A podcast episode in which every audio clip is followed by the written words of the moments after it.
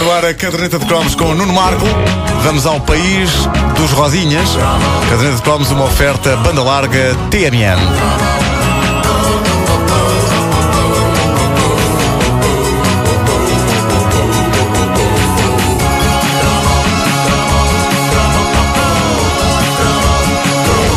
Ora, na nossa infância e juventude. Há tanto tempo que isso foi! O que é que foi isso? É, é recordar o tempo.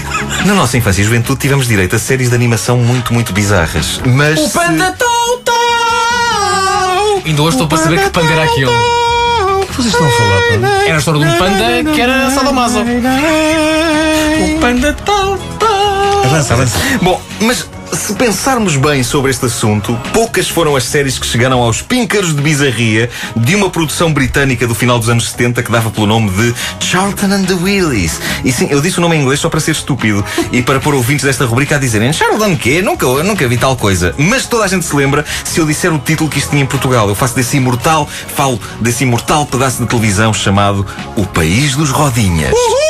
Eu não perdi o episódio, Nada, pá. Vasco Palmeirinho. É pá, agora, Nada. sem ver as Eu olho imagens. para a cara dele, ele está tá com um ponto de interrogação na cabeça. Tu não, te lembras disso? Quink? Estou É o, é o som do ponto. O som do ponto.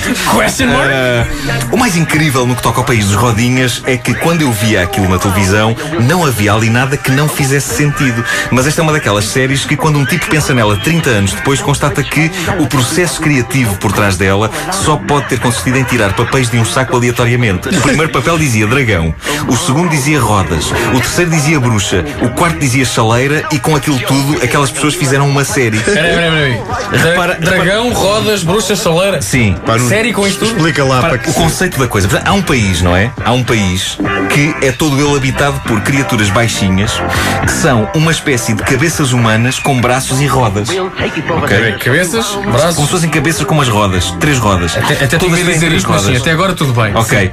Sim. E usam essas rodas para se deslocarem. Essas criaturas com rodas adotam um dragão. Quantas rodas é que tem? Nada, não tem rodas. O dragão não tem rodas. Não. O dragão é tão diferente delas que, aliás, parece sair de outra série. Mas está lá com elas. No primeiro episódio, estas pessoas com rodas encontram o ovo de onde nasce o dragão. Sim. E o dragão nasce logo com camisola e chapéu. É uma coisa que Acontece. sai, sai São dragões, eles lá sabem, claro, sim. sim. acontece Os rodinhas e o dragão têm como inimigo principal uma bruxa que vive dentro de uma chaleira onde conversa com um livro que fala e com um telescópio que fala. A bruxa da chaleira tinha o poder de desaparecer pelo chão abaixo, num sítio, e aparecer pelo chão acima noutro, sem precisar de cavar um buraco. O dragão não tinha a mais pequena noção da maldade da bruxa e cumprimentava com as palavras Olá, chaladinha! Ok? O país de rodinhas. Saladinha? Sim. Chaladinha era o nome dela, sim, sim. O país de Rodinhas era governado por um rei e uma rainha. Um dos Rodinhas era político e a cara dele era baseada no primeiro-ministro britânico da altura em que a série foi feita, Harold Wilson. Como se não bastasse, a dada altura juntou-se a este elenco Pablo Perdito, um amigo dos Rodinhas que era um pato campeão de dança vindo da América Latina e um sapo cor-de-rosa chamado Floyd. Aparentemente inspirado pelos Pink Floyd. Todas as vozes dos bonecos eram feitas de uma pessoa só. Em Portugal, se não me engano, era o ator António Montes. Espera aí, Eu não sei aí. como é que não enlouqueceu. Tudo isto? E isto era a série. A série era isto. Tudo Eu isto com uma voz só? Eu só por estar a descrever, só uma voz só, ele fazia as vozes todas. Só por descrever-te a ideia da série, a minha cabeça já está prestes a explodir. Olha para esta veia aqui. Pois isso? Ah, e no entanto, na altura, nada me parecia fazer mais sentido e coerência. Não só isso, como na altura eu cheguei a ter uma paixoneta pela Jenny, que era uma das rodinhas de Louraça. Pá, tu também era tudo que mexia. Mas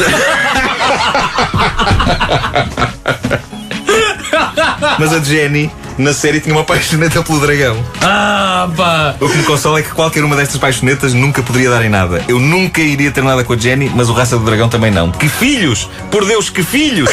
Poderiam nascer da relação entre um dragão e uma criatura com rodas. Não faço ideia. Possivelmente uma, uma caminhoneta do Porto, do Futebol Clube do Porto. Não sei. Bom, ah, a ver por É lá, todo uma piada de futebol! Fiz uma piada de futebol. Obrigado, obrigado. Ahm, a ver pelo resumo da série O País dos Rodinhas, eu acho que é provável que os argumentistas disto tivessem uma boa resposta para eh, esta questão dos filhos e das rodas e do, e do dragão. Porque reparem, a bruxa da chaleira, a má, tinha um filho. Ela que desaparecia num buraco e aparecia Sim, outro. Sim. tinha um filho, o que significa que, apesar de todo o mau feitio, ela fizera amor com alguém. Para ter um filho. Claro. E sabia-se quem ou Ah, não? não se sabia. Digo- não me eu digo, eu digo não alguém porque não arrisco dizer homem. Não sei se se lembram da personagem do filho de- da bruxa chaleira, tu não te lembras, Ribeiro? Talvez era um indivíduo gigante de quem só se via na imagem uma perna. Uma perna. Perna, sim. O resto ficava fora do enquadramento. A grande diferença entre uh, vermos uma série como O País das Rodinhas agora ou em 1980 é que agora vêm-nos à cabeça imagens que não fazíamos questão de imaginar. Pelo contrário, nomeadamente a bruxa da chaleira a ter uma aventura de uma noite com um gigante. Como? E nove meses depois a dar à luz um bebê do tamanho de um prédio. Vamos ter de lhe fazer cesariana, minha senhora. Aliás, fazemos-lhe uma assim e outra ao próprio hospital. Porque vamos ter de tirar a criança do edifício. Tá bom? Isto é demente, é demente. Eu devo dizer-vos que o país das rodinhas foi proibido num país. Israel não exibiu a série por causa de um engano de um dos artistas da série. O artista queria pintar na capa do livro da Bruxa da Chaleira um pentagrama demoníaco e pintou a estrela de David. Se calhar Israel, isso não é como é que se popular. Ah, não. Se calhar não fazia Não. isso em Israel, é? Como se não bastasse, o livro falava com sotaque germânico e os autores da série foram acusados por Israel de antissemitismo. Era a história de umas pessoas com rodas que tinham um dragão como amigo e uma bruxa que vivia numa chaleira gigante como inimiga. Essas pessoas não eram anti-nada. Essas pessoas, quando muito, eram pró-substâncias ilícitas.